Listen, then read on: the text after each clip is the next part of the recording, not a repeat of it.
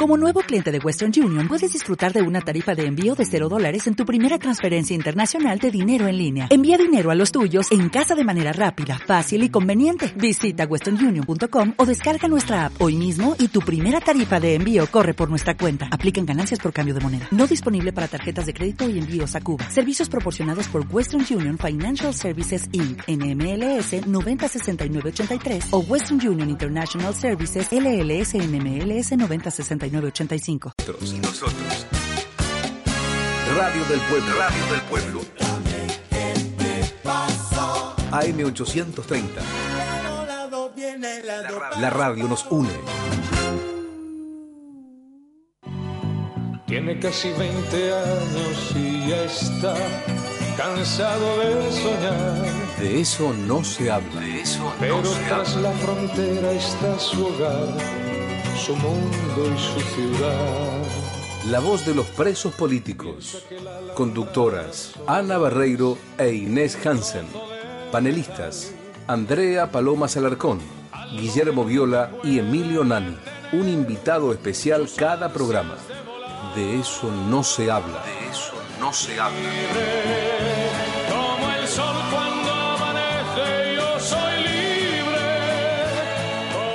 Información, política y judicial, análisis y opinión.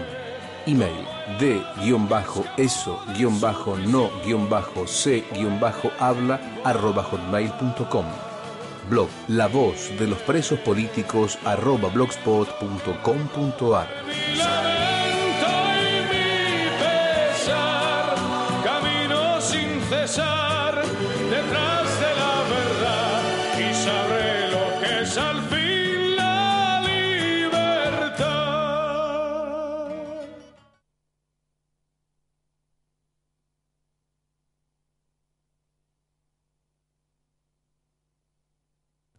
¿Estamos en el aire? Ah, perfecto, gracias. No, no veía las lucecitas, perdón, como antes nos marcaban con las lucecitas. Bueno, vamos a saludar entonces a la audiencia de hoy. Estamos en el número 248. Qué bárbaro, el programa número 248, quinto año que salimos al aire en forma ininterrumpida. Perdón, pero son seis. Que hay un añito que lo hicimos en, este, en Radio Cultura, no sé si recuerdan. ¿Estás contando el de Radio Cultura? Ah, perdón, prolijito. 2012. Ya te quería agarrar en una y no pude. Así que bueno, quinto año consecutivo entonces. Es lo mismo, sexto, séptimo. Y bueno, son varios, eso, Son eso es lo que vale, sí señora. Y bueno, estamos dando comienzo al programa de La Voz de los Presos Políticos y este es el ciclo que hemos dado en llamar De eso no se habla. Bueno, voy a presentar eh, quienes nos acompañan hoy. Hoy tenemos un- una mesa de lujo, aunque algunos están ausentes, pero bueno. Hola Inés, Hansen, ¿cómo estás? Hola Ana, hola a toda la mesa y un saludo muy especial a todos los presos políticos y mi corazón para los que están en el Fortín Norte, allá en, en la cárcel de Güemes. Muy bien. Un saludo muy especial para ellos. Hola Guillermo, Viola, ¿cómo estás vos? ¿Qué tal Anita? Hola equipo. Y un fuerte abrazo a todos los presos políticos eh, en este nuevo año que acabamos de comenzar, que esperamos que sea el año en donde la luz se haga de una vez por todas.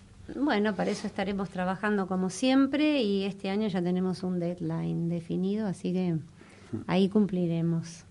Eh, bueno, voy a seguir con la presentación de la mesa. Hoy tenemos a dos invitados de lujo, a la doctora Margaroli, ¿cómo estás? Hola, ¿qué tal? Buenas tardes. Un saludo a todos los que nos están escuchando y un muy buen año con muchos proyectos por realizar.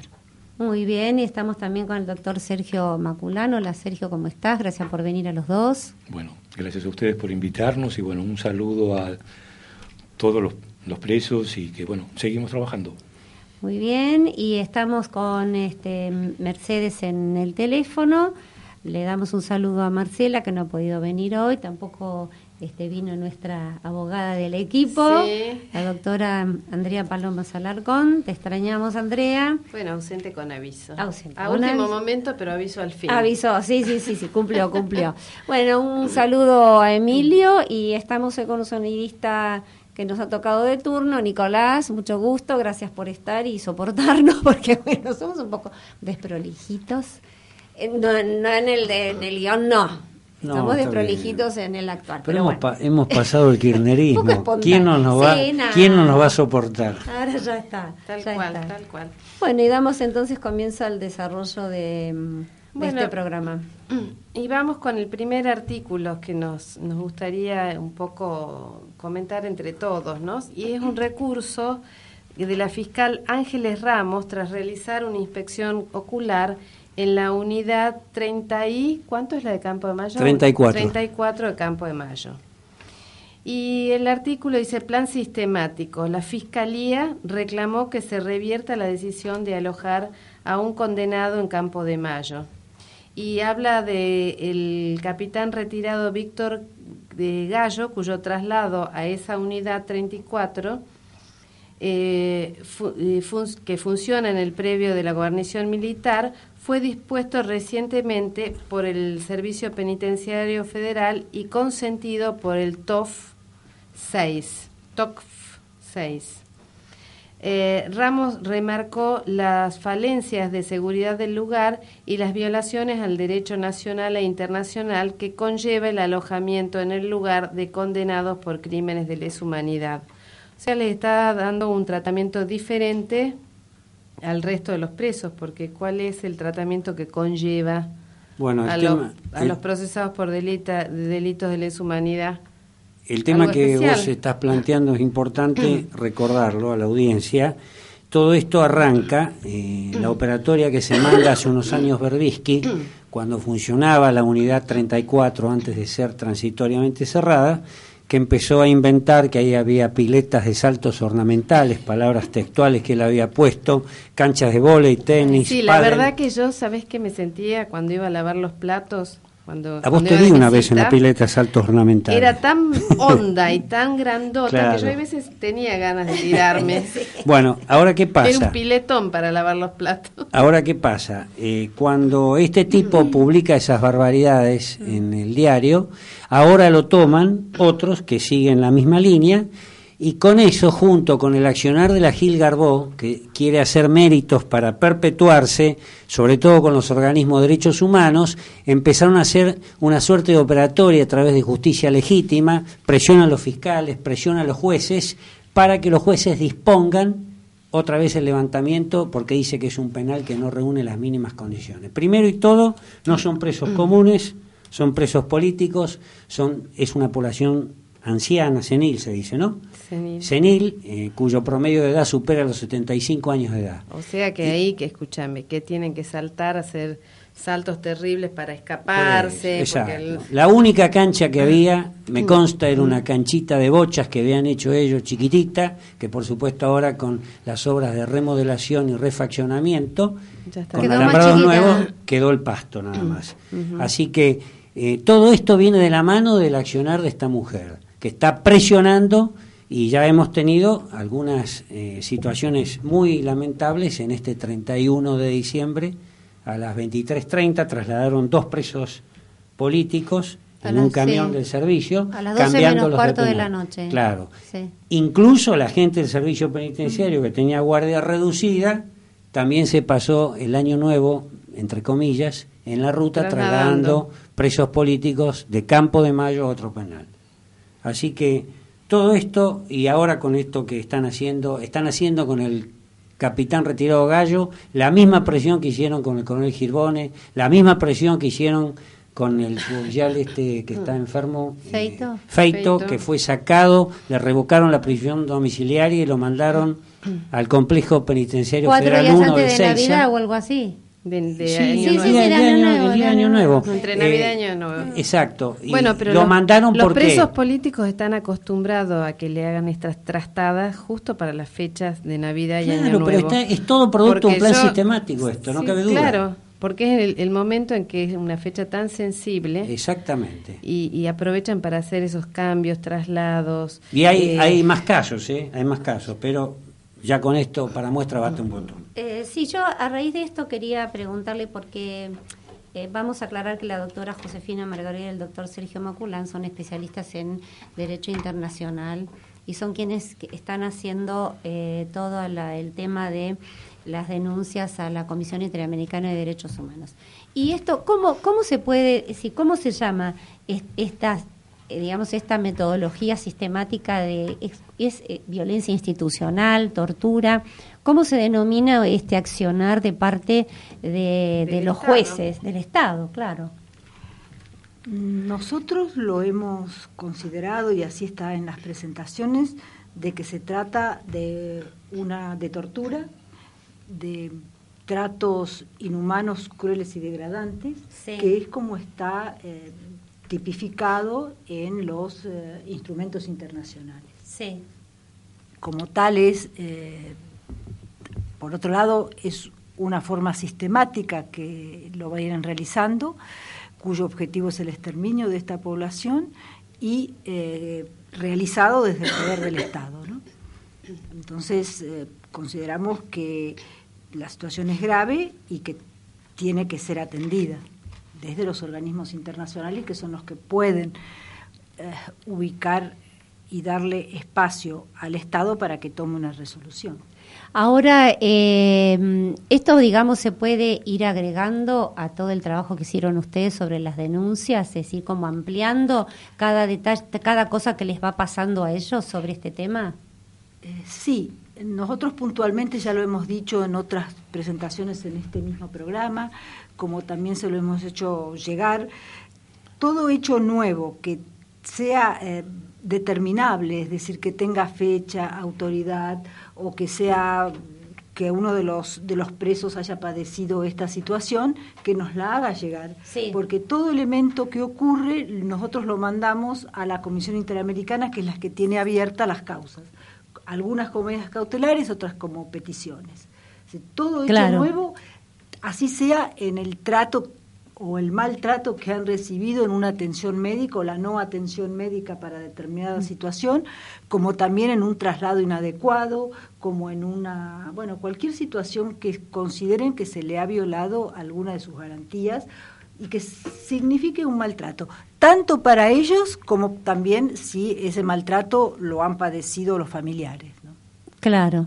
Y no, porque sí, porque cuando eh, a vos el 31 eh, te dicen eh, tenés una hora para, para armar eh, todas tus, eh, tus, para guardar tus pertenencias.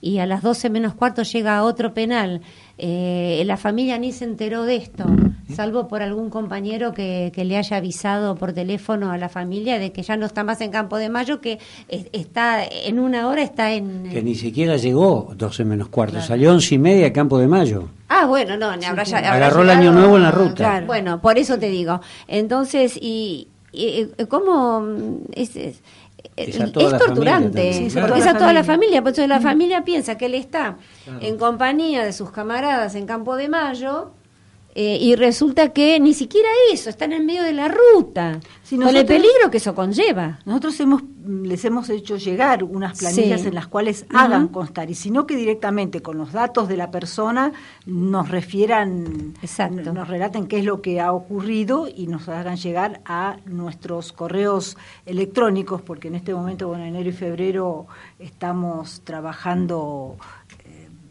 a través de, nuestro estudio. ¿no? Claro. Y bueno, si querés, si querés decimos a dónde pueden mandar este cualquier pregunta o todas esas, esas notificaciones que vos decís eh, eh, a, los correos personales de ustedes. personales que están en las denuncias que nosotros ya les hicimos llegar. Es decir, nosotros a las eh, personas que han hecho denuncias, ah, nosotros les hicimos llegar un CD en la cual constaban los datos nuestros Bien nuestros datos de teléfono y también nuestros correos electrónicos. Bueno, muy bien. Y si no lo hacemos, este, como siempre, a través de la página de, la UP, porque, porque a veces hay gente que, eh, que no sé, no le dice a, los familiares o no le dice a la mujer o al hijo. Te voy, a, dar un punto de vista que me lo, me lo, hizo notar un civil. Los militares están formados para aguantar muchas cosas duras y feas, porque es su formación, porque tienen que vivir supuestamente en una guerra, claro, y, claro. bueno, entonces ellos están acostumbrados a que están preparados, digamos, no acostumbrados, claro, están preparados. Muy preparados, pero también se torna como una costumbre el hecho de que las cosas que no son eh, amables o, normales eh, pasen a ser parte de la vida. Y la familia que acompañamos a los militares También pasamos por esas situaciones muy duras de, desarraigo, de, presentaciones rápidas o, apresuradas, de falta de, tiempo para anotar los chicos en el colegio, todo lo que vivimos en la, vida el, militar. El, curso comando de la vida que hacemos las mujeres, digamos. Entonces por ahí, viste, hay ciertas cosas que nos parecen ridículas claro. a nosotros, pero a un civil le parece espantosa y horrorosa. Claro. Claro. claro. Entonces, bueno, que, que, que dejen de lado un poco su mente militar eh, y la familia y que realmente tomen conciencia que las cosas que, que, están soportando son, como dijo la doctora, son hechos de tortura. ¿Y cuántos años hace que se está soportando eso? Por extensión a la familia. Exacto, la familia y los presos principalmente. Ahora, eh, una cosa, si me permitís que le pregunto acá a los doctores. Eh, la justicia determina que un preso determinado vaya a un establecimiento penal. El establecimiento penal tiene la responsabilidad del alojamiento, del cuidado, mm. del control, no solamente del predio, sino del preso. Mm. Muy bien. Acá cuando se producen estos cambios, estos cambios vienen, ya se sabe abiertamente, a partir de la presión que está ejerciendo esta mujer, la Gil Garbó, ¿eh? que se está, repito lo que dije al principio, queriendo congraciar con los organismos de derechos humanos, entre otros, presionando para que retrotraigan la situación, saquen a la gente de Campo de Mayo. ¿Hasta qué punto hay eh, los jueces, cómo, cómo, cómo se, qué lectura se hace con respecto a los jueces? El juez le dice al servicio penitenciario, acá le doy este preso, póngalo preso, en tal penal, el servicio penitenciario elige el penal, le dice a su señoría, su señoría aprueba o su señoría dice no, quiero que vaya al otro lado. ¿Cómo se maneja esa mecánica? Porque no la... A ver, eh, cómo se maneja en particular en cada caso, no sé, pero el sistema es así, el que resuelve la privación de la libertad de alguien es un juez. Sí. Una cosa que no queda claro, es decir, nosotros, la historia de los derechos humanos en la Argentina viene de la época del proceso, por lo cual, el proceso militar, por lo cual se supone que los únicos que violan los derechos humanos es la gente con uniforme. No importa si es este militar o de fuerza de seguridad.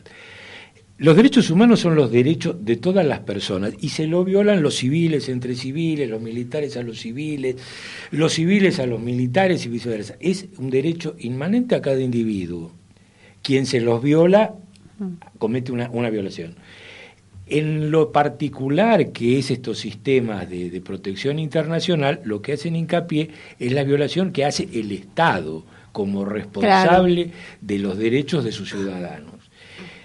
En los, en los gobiernos civiles, la responsabilidad la tienen los jueces, porque el control de legalidad y de convencionalidad y de constitucionalidad lo tienen los jueces, que es con quien los individuos en un país tienen contacto directo.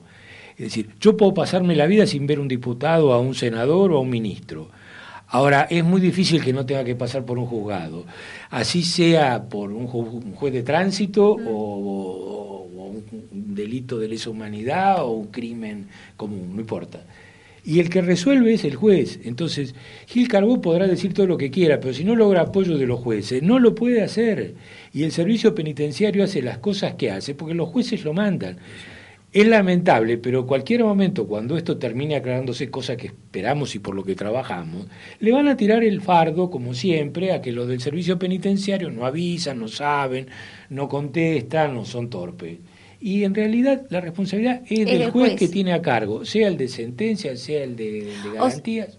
O, sea que el servicio penitenciario no puede decidir, digamos, no puede cambiarlo porque eh, se lo tiene que ordenar un juez. Salvo que sea una cuestión de emergencia, caso de, no sé, de un incendio, se cortó la luz, bueno. Claro, pero digo, por ejemplo, para, para trasladar todos los militares a Campo de Mayo, ¿no es cierto? Esas órdenes las dieron los jueces, aceptaron los jueces, o, se, o se le ocurrió, qué sé yo, a Blanco porque eh, estaban ocupando lugares. Pero es como los traslados que se tienen que mm. dar por cuestiones de salud. Claro. Es decir, si un que pasó sobre todo en la época que de, la espantosa decreto 85 del 13, el del Ministerio de Defensa. El juez es el que ordena trasládelo hasta el hospital o no. Claro, sí. Este, porque él es el responsable.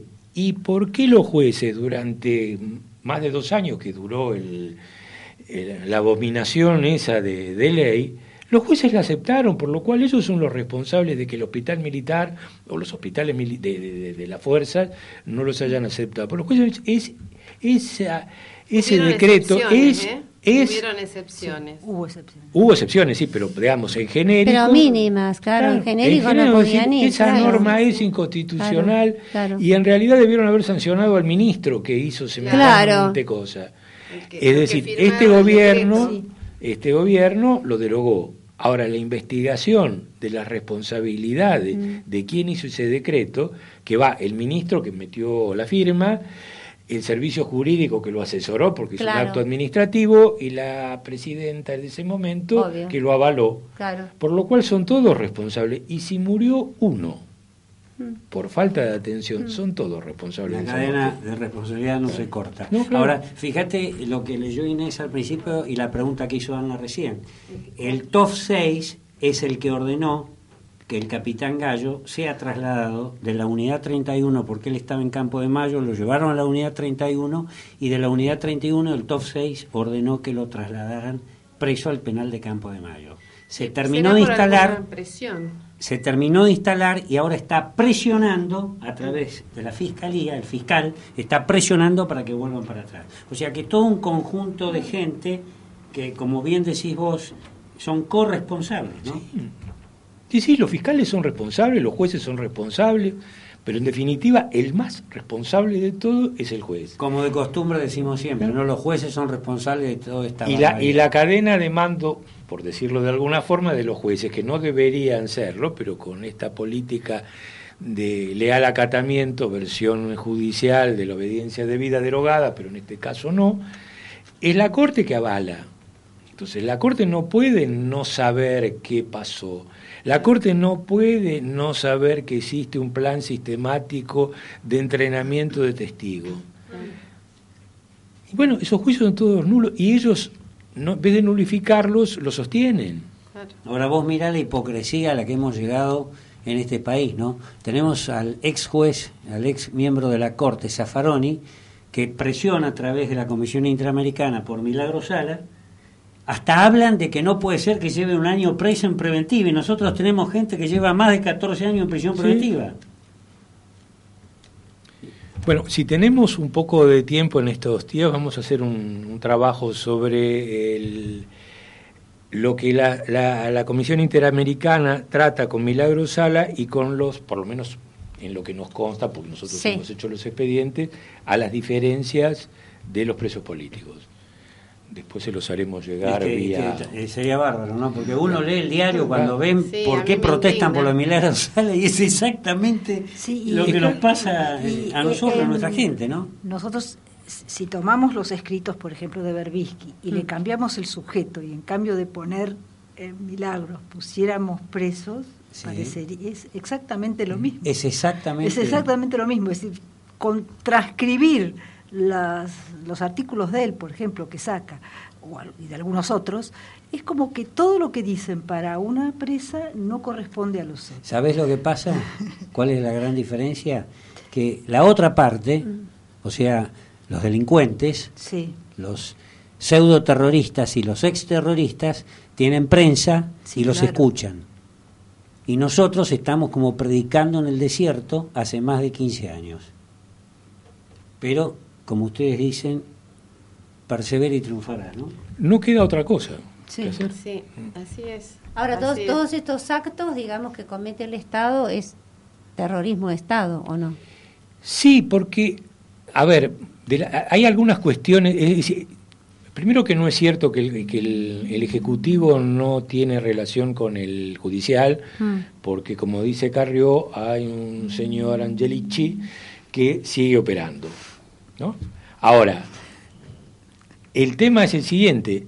El, el Estado, en lo que es el entrenamiento a testigos, en lo que es otra abominación que es Se la en sí, la impunidad este, gerontológica, en Sí. lo cual trata a los viejos que están presos de mentirosos y a los y presiona a que los este, médicos forenses ignoren los síntomas, es un espanto. Una, intervención abierta al Estado. Claro, y es sistemático, y eso es una cuestión que tiene que resolver Garabano, que dice derogo el, el, plan, derogo esto y voy a investigar quiénes son y tiene que decirle al juzgado, mire que todos estos testigos fueron entrenados. Así que vea qué va a hacer con estos juicios, porque los juicios con testigo entrenado y además con otra prueba no hay testigos, mm. anularía los juicios. esa es una responsabilidad de, esta es una responsabilidad del ministro y del ministro quién depende, porque el primer mandatario es Macri, porque es el que a uno votó.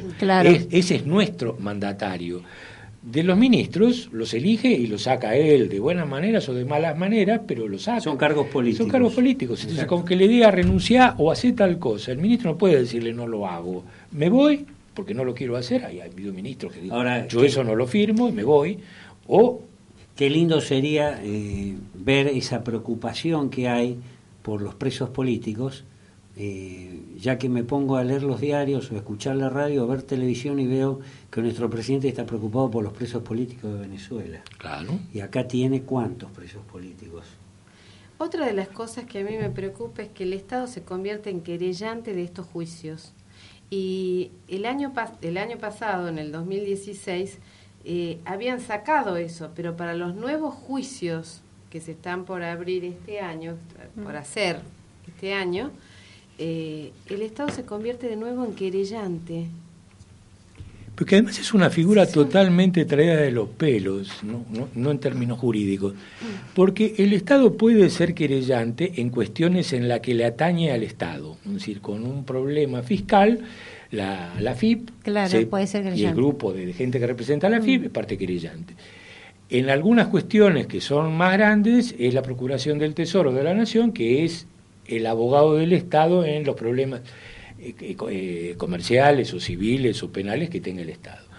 Esta figura del querellante rentado, que muchos son este, empleados públicos en, otras, eh, en otras tareas, que pagamos todo, para, pero que además están relacionados con las organizaciones, entonces realmente tienen, estamos, el Estado le está pagando a alguien que actúa parcialmente para que presione en juicios que están mal llevados.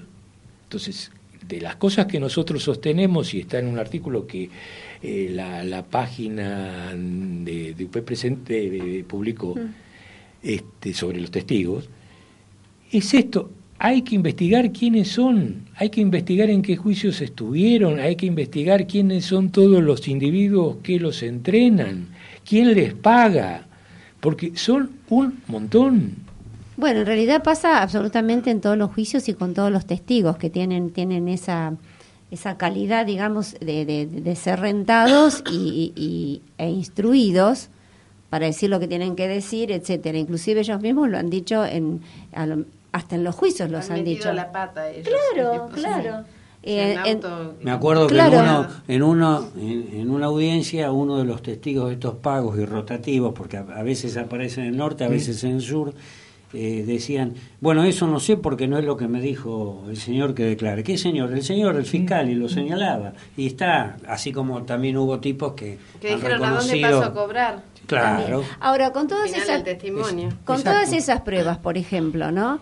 Eh, ¿qué, pasa si digamos la persona o, o, la institución o como es, vos decís que tiene eso lo tiene que decidir el presidente y decirle a, Garabano que bueno que tiene que anular los juicios o que tiene que este eh, eh, qué sé yo, castigar a los jueces que hicieron eso o tiene que anular. No, lo que tiene que anular es, es, la, es el, el, sistema este que tiene de entrenamiento de testigos. Claro, por ejemplo, pero eh, a, lo que yo iba, si Garabano no cumple, como decís, bueno, yo renuncio y no hago esto, es decir, el primer responsable, dijimos, era el presidente, que le tiene que decir al ministro de Justicia, estos juicios son nulos porque está la prueba de que los testigos fueron eh, aleccionados, fueron coachados, como decimos, ¿no? Claro. Y los coachamos nosotros. Claro, y bueno, entonces, ¿Qué pasa si eso no se cumple? Si está a la vista, están las pruebas y eso no se cumple. Por más que estén denunciados, que ustedes ya lo han hecho, lo han denunciado en la comisión. Y hay que seguir insistiendo, hay que iniciar alguna acción en el, en el Ministerio de Justicia. Porque en, a que lo compre. Mm. Porque en algún momento alguien tiene que decir, sí, esto es así, y acá se terminó, porque si, si nadie dice eso, ¿qué pasa? Y la, y la Comisión Interamericana de Derechos Humanos tampoco puede. No, no, pero aparte no creo que no puede decirle al Estado, vos tenés que solucionar esto, a ver cómo lo solucionas. Sí, a ver, la, la, comisión no exige, recomienda. Ahora, si la recomendación de, la, comisión debería decir, le recomendamos que mm termine con esta historia del entrenamiento de testigos porque anuló todos los juicios. Entonces, y averigüe, de las cosas que la, normativa de la Comisión y en general del Derecho Internacional es, además de que el Estado solucione, es investigue y sancione a los responsables. A ver, si ha generado daños civiles, es, que seguramente el Estado los tenga que cubrir. Ahora, el Estado tiene de obligación de repetir contra los que hicieron los daños, por lo cual viene bien que Cristina tenga mucho dinero acumulado porque debería tener que pagar todos los daños que ocasionó con esta ley o toda esta política de Estado que se organizó en su gobierno. Es decir, lo cual parece menos doloroso que terminar preso, pero es un montón de dinero que van a tener que poner dice que no saben qué hacer con si recuperan, bueno, saben qué tienen que hacer.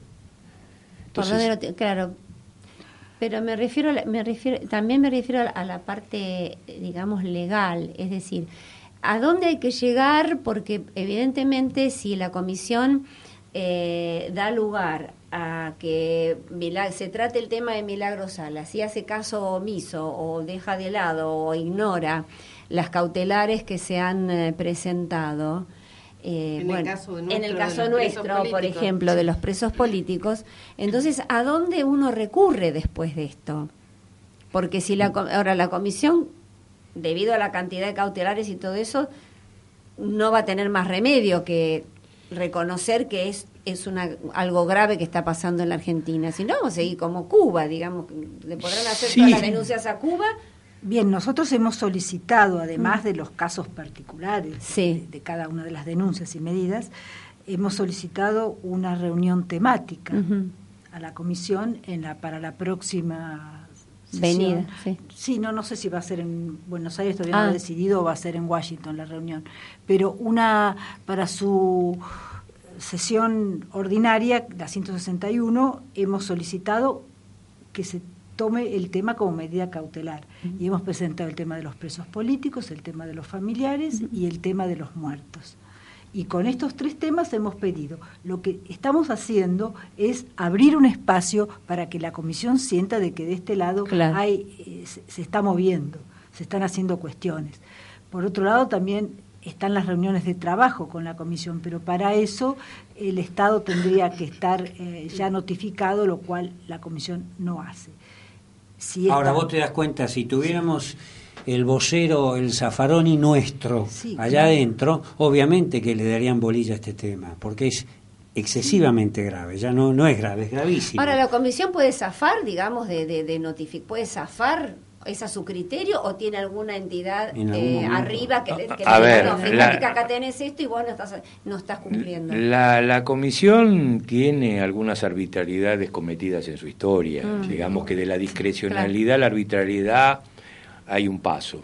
Por ejemplo, en las presentaciones últimas que hicimos de fallecidos y de una de un familiar por un, por un fallecido, pero trajimos eh, a, como, como jurisprudencia un fallo que es de este año de la Corte, y la comisión tardó 20 años en pasarlo a la Corte por un torturado, mm. o dos torturados en,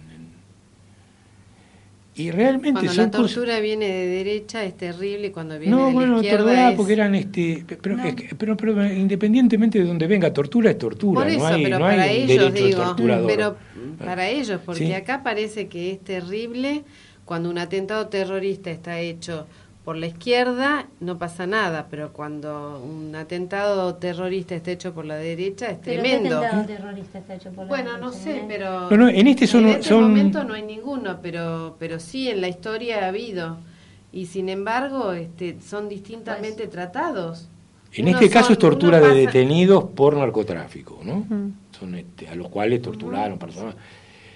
No importa qué método de tortura. Tortura es, Tortura tratos crueles, inhumanos y Sí. degradantes, con el fin de obtener algo. En este caso, que confiesen, en el caso de los presos políticos no está, pero es someterlos al vejamen, ata- molestar a la familia, destruirlo, es decir, toda, todo lo que se hace para deteriorar y, a- y atacar a un grupo que hay civiles también. sí, sí, es un plan claro. sistemático Es un plan sistemático, exterminio. claro. Claro. Sí, y promovido duda. por el odio, porque si Claro. no no se no se entiende, ¿no? Yo Sí. creo que está Sí, promovido volvemos- por el odio. Volvemos a decirlo de siempre, que eh, no hay en estos momentos representatividad de la parte nuestra o peso suficiente como por lo menos para hacer el escándalo que hicieron por la, la delincuente esta de Milagro Salas en el norte. Pero bueno, eh, está claro. Después lo sería importante que ellos nos comenten el tema este que enunció Josefina de las cautelares. Sí, sí, está, ah, ¿no? por eso vamos a un cortecito ahora para distender un poquito y ya nos ponemos de acuerdo con todo eso. Bueno, vamos con el baile.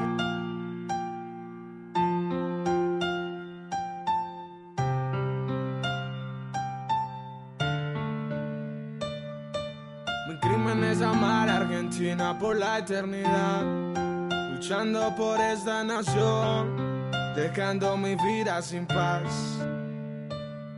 Un preso político en celda, no importa mi edad, de frente ante tal decisión, llegará la justicia en verdad. político de la República La soledad infernal de una prisión estatal, acusado injustamente por lesa humanidad, una condena impulsada por una falsa moral, un gobierno que se burla de nuestra dignidad, soldados ancianos que se pudren en prisión, cuyo crimen solo ha sido el luchar por su nación, esos que hicieron la guerra contra la argentinidad, acabar con la maldad, esa fue nuestra verdad. Mi crimen es amar a Argentina por la eternidad, luchando por esta nación,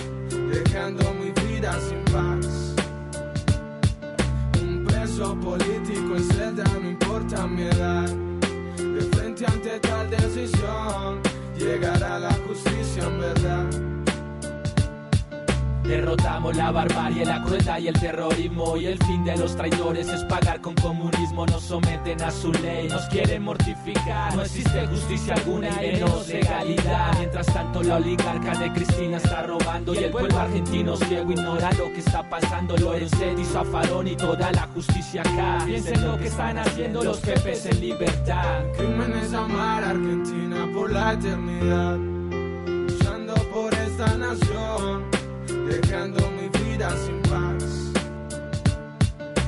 Preso político en celda, no importa mi edad, de frente ante tal decisión, llegará la justicia en verdad. dedicado a los presos políticos de la República Argentina, muertos en la cárcel, sentenciados con condena a muerte lenta en prisión, y a los jueces. Ahí va, bueno, estamos en el aire de nuevo.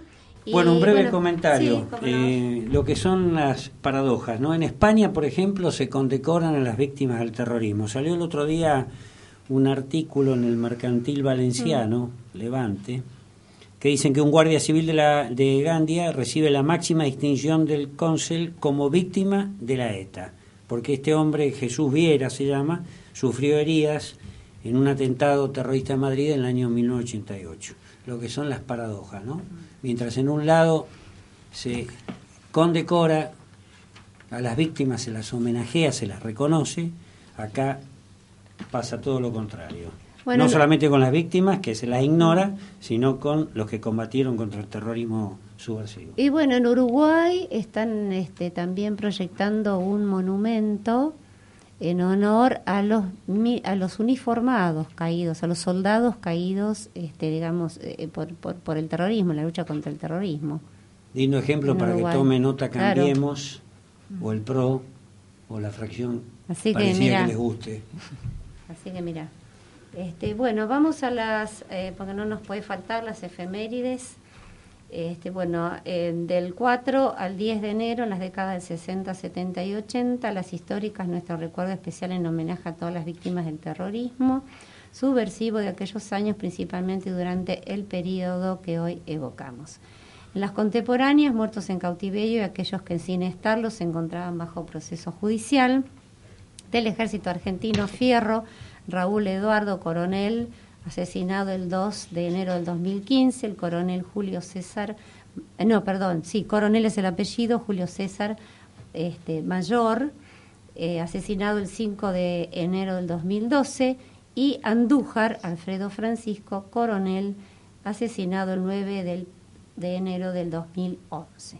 De la Fuerza Aérea Argentina, Joffre Pedro Esteban, su oficial mayor, el 9 del 1 del 2014, y de la Prefectura Naval Argentina, el prefecto López Néstor León, asesinado el 6 de enero del 2008. Así que, bueno, y vamos a las variedades o las perlitas, Inés. Dale, vamos primero, les voy a leer una frase, a ver si adivinan de dónde está sacada. Es sobre el atentado a las Torres Gemelas en Nueva York el 11 de septiembre del 2001. Por primera vez le pasaron la boleta a Estados Unidos. Yo estaba con mi hija en Cuba y me alegré mucho cuando escuché la noticia. No voy a ser hipócrita con ese tema. No me dolió para nada el atentado. Me puse contenta de que alguna vez la barrera del mundo, esa barrera inmunda, llena de comida, esa barrera de oro, de riqueza, les cayera encima. No tenés ni que decir el nombre. Esto está sacado del libro gordo de Doña Eve. De Doña Eve. El que quiere saber quién es Doña Eve, que nos llame al programa, le explicamos. Sí. Yo creo que todos la conocen y más, más por la frase que por, por el La dijo, la dijo un año después, dijiste, ¿no? Justo en el, primer aniversario, de la caída de las torres. Sí, sí, sí, sí. Bueno, y ahora sí vamos a la perlita y vamos a hablar sobre este, este desaparecido, que no estaba desaparecido, Herrera Rodríguez Sueldo Mariano Gualdino, nombre de guerra Tito, oficial montonero. Nació en Córdoba el 8 de julio de 1945 el cadáver había sido entregado a su viuda.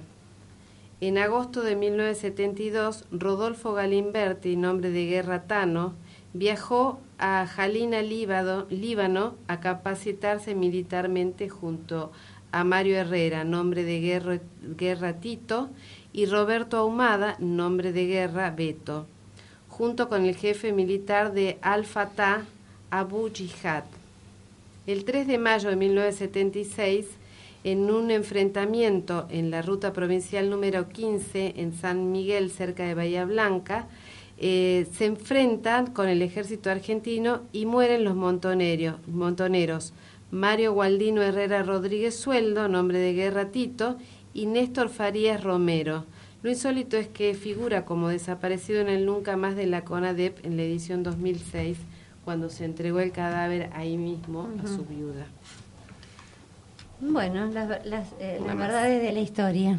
Bueno, vamos a continuar entonces con el tema este de, mm, de la comisión, porque habíamos quedado em, en, la cuestión, em, Josefina, eh, de que repasáramos un poco el tema de seguir haciendo cautelares a aquellos que no lo han hecho y em, e, entregando más este sí las digamos que nosotros hemos hecho casi 300 ya presentaciones pero se pueden seguir realizando no es que esté cerrado a el, modo de, recibir.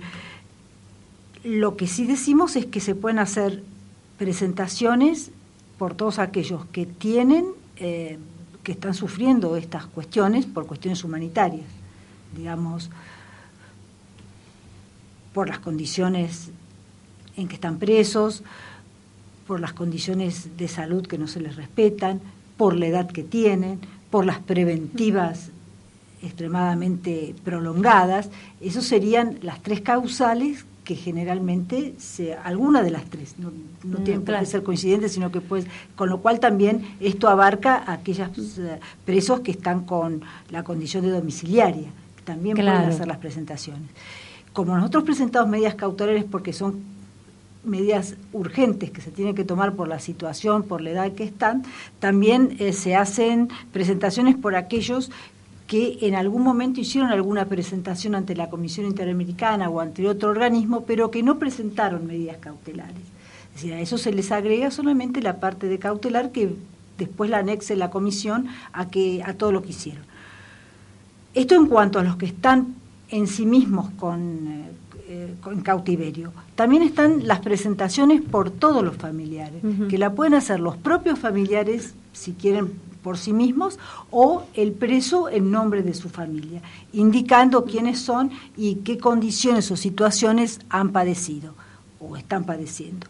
Y la tercera presentación que también se ha hecho, y esa ya es así una presentación en conjunto, es por los fallecidos.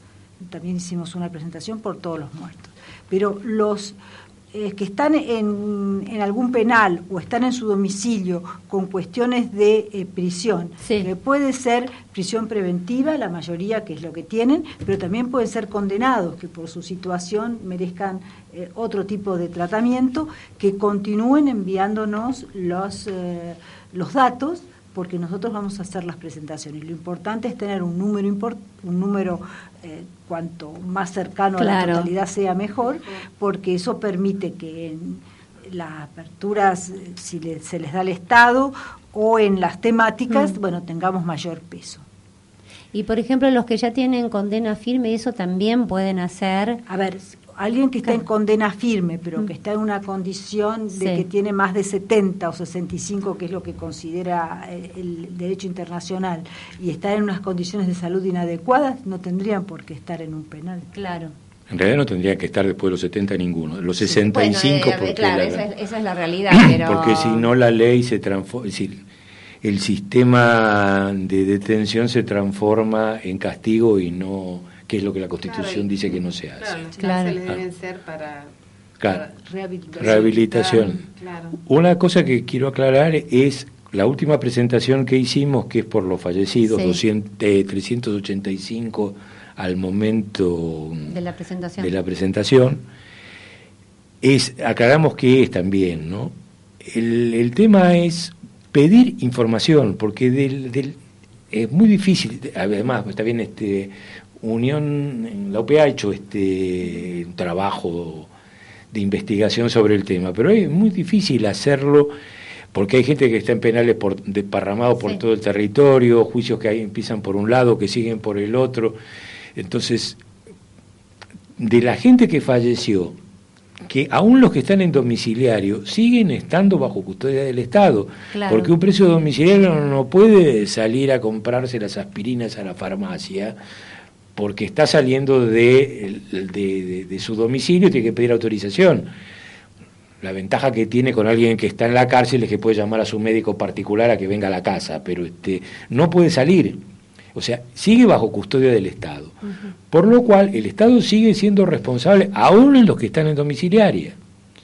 Entonces, de esa gente que murió en cuidado del Estado, cuándo, cómo, qué tratamientos le dieron, pidió este pase a hospital y se lo dieron o no se lo dieron, le aplicaron la, la, la resolución 85 de no dejarlo entrar a los hospitales este, de la fuerza, todo ese tipo de cosas que pedimos por lo fallecido información. Es, en un término más entendible, una vías data, un pedido de información por todo. ¿Quiénes fueron los responsables? Ahora, la, la, la, actual situación como Estado de, de este gobierno, eh, digamos, por supuesto que la del anterior eh, ya se sabe, pero digo, de este gobierno, que se suponía no iba a tener llegar a esta situación o pensamos que no se iba a poder llegar, que no se iba a llegar a esta situación, eh, es una situación internacionalmente eh, complicada, digamos, como Estado democrático.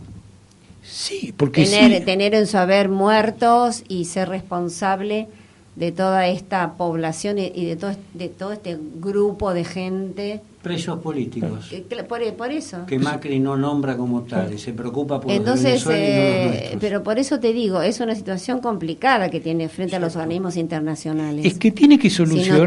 toma el- es decir, vol- nosotros lo dijimos al principio, cuando- inclusive cuando fuimos a la cárcel. Las presentaciones a la CID son un instrumento. Mm. Es decir, nosotros no podemos hacer alegaciones jurídicas en, en- solamente en la justicia, Claro. internamente solamente. Porque una nota de estas presentada directamente al ministerio, sabemos que tiene vocación de tacho de basura. Claro. Se perderá dentro de los recovecos, sobre todo en el Ministerio de Justicia, que está lleno de gente de las organizaciones. Entonces, en la presentación a la CID, lo que se hace es hacer toda la argumentación jurídica. Hemos escrito bastante sobre argumentaciones. Los presos ya disponen este, los, Los la- la- los CD, tienen los textos, de todos los artículos que violan. y- entonces, esa argumentación jurídica, usarla para que el Estado la puede seguir cajoneando, la puede tirar, pero sabe que está puesta en otro lado. Y eso es lo que nosotros intentamos hacer, es que el Estado llegue a solucionar, este gobierno en este caso, algo que no es autor de la política de Estado, pero mientras no la cambie, o por lo menos no Está intente mismas sigue sosteniéndola, por lo tanto es igual, no importa que se llame o qué sexo Cris- tenga. Cristina o Sí. sí. No, no es una cuestión O ni de género, ni de apellido, claro, ni de nombre. claro. Es, este, mientras se sigan haciendo las mismas cosas, sigue teniendo las mismas responsabilidades. Podrá decir, ah, yo no lo hice. Bueno, arreglalo. Pero lo sigue, pero no, pero si, si yo no lo hice, pero lo sigo haciendo, Claro, por porque eso. no lo inventé yo, pero lo hago. Claro. Entonces ahí está el tema. Ahora, eh, dos preguntas en una para los presos, porque estas son preguntas de los presos, ¿no? Eh, en primer lugar, eh, ¿qué diferencia hay? Que bueno, nosotros ya la conocemos porque estamos hablando de esto siempre, pero es bueno que ustedes se lo digan, entre un expediente no contestado o cajoneado y un expediente al cual se le asignó número de expediente. Ejemplo, el tema de la comisión. Y en segundo término, el hecho de que se haya hecho esta presentación de los eh, por los muertos, el pedido de información, una suerte de habeas data, como vos bien explicás, obliga a la comisión como mínimo a abrir una oficina que se dedique a esto, porque me imagino que no deben tener una persona especializada en este tema eh, haciendo este trabajo. A ver, ¿qué hace la comisión? Es un misterio insondable. Digamos, la comisión es un O sea, grupo que ya de... me estás diciendo que no tiene a ver, a ver, no, oficina. no, no, a ver, el trámite en la comisión es, va a la Secretaría Ejecutiva. La. Secretaría Ejecutiva ordena, maneja los expedientes como un... Y después va a la comisión, que es un grupo de delegados de los países, que son los que resuelven como una especie de cuerpo colegiado, no judicial. ¿no? Entonces, ahí actúa la comisión. Todos estos trámites, mientras no los pase al Estado, y no da- sigue estando dentro de la Secretaría Ejecutiva. La ventaja de tener un número en estos casos, y sobre todo porque bueno, ahora hay un sistema de internet, es todos los fallecidos que se van agregando, ahora van a ir agregados a el expediente que tiene por fallecido que presentaste vos. Y ya se sabe que no está cajoneado. Sí, pero que, que se van a y tener que vamos a poner- seguir metiéndole cosas para que no le cierre nunca Pero el cajón. van a tener que designar un tipo por lo menos para que conteste algo. Por lo No, menos para que diga así juro. Tienen, tienen un, dan una especie de a alguien le, como acá hacen quien lleva el expediente, bueno, Sí. le dan a alguien que lo maneje. El que va a tener que hacer una organización para solucionar esto es el Estado. El Estado tiene que abrir El Estado argentino. El Estado argentino en el Ministerio Claro. de Justicia y Derechos Humanos va a tener que abrir una oficina para Mm. tratar el tema de los presos políticos, los familiares de los presos políticos Mm. y los fallecidos dentro del sistema de cosas. Este. Ahora yo tengo otra pregunta. Eh, por ejemplo, si el Estado no es, no es notificado por la comisión, pero está enterado, porque es evidente que está enterado, porque ya se lo hemos dicho y le hemos mostrado que el, el número de expediente, le hemos dado la prueba de que esto está en la comisión. Sí, nosotros se lo hemos Por llega- eso. hecho llegar directamente. Por eso. Entonces, el Estado que sabe que esto existe, pero que no ha sido notificado, ¿puede accionar o puede ya tomar alguna medida como para prevenir o como para, digamos, Como si dijeras abrir de el paragüitas? Claro, Sí, abre el paragüitas y digo, yo voy solucionando antes claro. que me llegue la, la espada de Damocles. Sí, el- ¿Puede el- hacerlo? El Estado está notificado en forma interna como si hubiera sido Claro. un expediente interno. Tiene la obligación. Tiene de la hacerlo. obligación de Claro. hacerlo. O sea Ya que ya tiene la obligación de Y- hacerlo. O sea que podemos denunciar que no lo hace. Sí, podemos decir Estado. que no lo hace. Podemos, claro. Porque podemos decir que no lo hace porque él tiene la capacidad de pedirle a la comisión, Claro. mire, yo sé que usted ha recibido, ustedes han recibido estos números Claro. de peticiones y hay Claro. otras que no tienen número, pero algunas tienen número de medida cautelar y, y de petición. Claro. A ver, dígame de qué se trata, porque yo quiero ver si tengo o no que resolver algo. Esto es como si Claro. fuera, vamos a investigar a ver qué pasa. Claro. Tengo o no que, que hacerme cargo de esto, pero mientras no me diga nada, Bueno, pero digamos, vos estás sabiendo, porque si, como dijiste vos, si se lo han mandado Sí. em, directamente, es decir, el Estado sabe que esto ha ido a la comisión y sabe el contenido. los mismos. Por eso. Entonces, si el Estado no se hace cargo, digamos, o no empieza a hacerse cargo, porque si digo, ah, bueno, yo tengo que esperar que la comisión me notifique, entonces me siento acá y que se siga muriendo la gente. O, digamos, en realidad lo que, lo, lo que tiene que hacer el Estado, entonces, es empezar a solucionar la cosa para que no se le sigan muriendo Sí, la gente y llamar- y para no seguir cometiendo eh, esta- estas... Este, barbaridades, estas ilegalidades sobre este grupo de personas. Así es. Entonces, ¿por qué? Porque ¿Cuántos se- muertos lleva este gobierno? como 40 y pico. 48. 48. 48. Imagínate. Con los 48. dos últimos, que de antes de ayer, 48. Va, de antes de ayer, de esta última semana, 48. Bueno, entonces, ¿por qué el Estado no toma cartas en el asunto de una vez por todas? Digamos, ¿el Estado es, es punible si, si no toma esas cartas en el asunto y por quién? El Estado es responsable. Es Los que son pero- punibles son los funcionarios. Los funcionarios. Perfecto, bueno, los funcionarios. Entonces, ¿cómo es, ¿cómo es la denuncia que uno tendría que hacerle al Estado? ¿Hay que hacérsela al presidente o hay que hacérsela a Garabano, por ejemplo? Eh. Por este tema habría que entrar por el ministerio, porque Humanos. en realidad los ministros lo que hacen es, en su área, Mm. organizan lo que es su competencia. Entonces, bueno, entraría por ahí, pues si no, el pobre presidente no, te- no, no duerme nunca más. Bueno, que no duerma, Bueno, no sé. o duerma.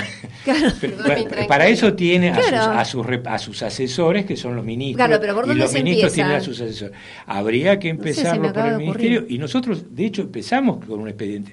Vamos a seguir ampliando Claro. el expediente. Les hacemos una aclaración. Nosotros somos, nos, eh, Josefina y yo, Mm. como profesionales, somos autónomos. A nosotros no nos maneja nadie técnicamente. Claro. Nosotros hicimos estas Mm. presentaciones con nuestros conocimientos, que serán más o menos amplios Claro. comparado con alguien. Pero este, pero somos absolutamente autónomos, Mm. no dependemos de nadie en cuanto a lo que es lo técnico. Claro. Sí, dependemos de la obligación profesional que tenemos con la gente que nos firmó y a los que representamos. Y hablando de esa autonomía, ¿tienen previsto alguna ida a los penales, una recorrida ahora ustedes dos a los penales para ir hablando con los presos? Porque es importante que los presos, además de escuchar este programa o escucharnos a nosotros en la Algunos visita, pueden escucharlo, otros no. claro, por eso es importante que los escuchen ustedes. Sí, no hay ningún ¿Tienen problema. previsto? Sí, nosotros hemos ido, bueno, los penales que teníamos más... Por lo menos los de Buenos Aires. Más a Sí, mano, más a mano, claro. sí. A mano. Hemos ido al de Marcos Paz y al de Seiza cuando la mayoría de los Sí. militares estaban en Sí, el- recuerdo Claro, cuando se fue- lanzó todo fue esto. al lanzó. Al, lanzarse, Mm. después fuimos a mediados de año cuando habíamos hecho ya alguna buena parte de presentaciones y teníamos Mm. eh, un CD de esas primeras presentaciones. que Ahora es importante que hagan una Pero recorrida, ¿eh? Yo considero que sí, que además eh, habría que ir Sí. eh, como poner en, eh, en voz todo esto, ¿no? Exacto. en el aire. Claro, Claro. Además, cuando los vean, ahí van a poder preguntar todo lo que ahora seguramente los que están escuchando quisieran preguntar y normalmente las preguntas vienen a través Sí, nuestro. nosotros pero- cuando hemos ido al, sobre todo la segunda vez, que ya nos conocían, que ya algunos nos habían hecho llegar las presentaciones, recibíamos preguntas, no solo de por las presentaciones que hicimos Sí. nosotros, sino inquietudes que tienen. Bueno, a mí me llegó el número, a mí me dijeron que lo trasladó el Estado, cómo sigue ahora la cosa, Claro. porque bueno, es un procedimiento bastante... Es importante tener contacto. Ahora sí, ot- eh, otra pregunta. Este, por ejemplo, y antes de, de- de que nos saquen del aire, eh, por ejemplo, eh, ¿cuánto tiempo se estipula eh, que, que el, eh, eh, el Estado tiene que tardar en, en- en hacerse cargo de esto?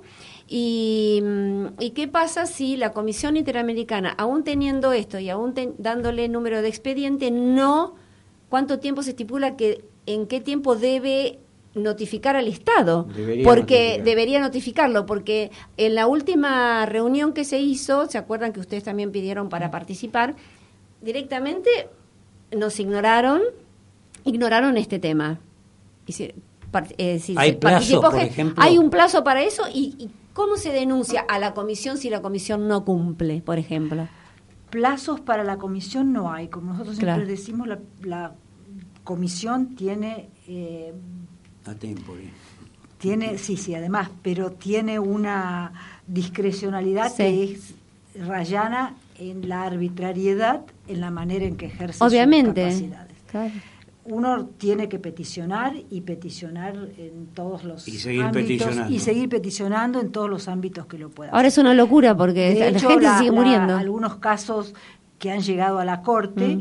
eh, la Corte misma le ha dicho a la Comisión que bueno que acorte sus plazos, que tenga Sí. en cuenta las Sí, sí. notificaciones más cercanas, pero bueno, la Comisión es excesivamente política para... Ahora, mirá lo que dijo Anita, ¿no? Lo importante. Y si es importante que en la medida que ustedes puedan se acerquen otra vez a los penales, les recuerdo simplemente una cosa. El día de hoy hay 482 presos en penales, distribuidos en los 35 penales del país, y 620 presos en domicilio, con todos los problemas de edad y el padecimiento que tienen que tener para esperar que el tribunal les dé el ok a muchos de ellos para que puedan ir al hospital.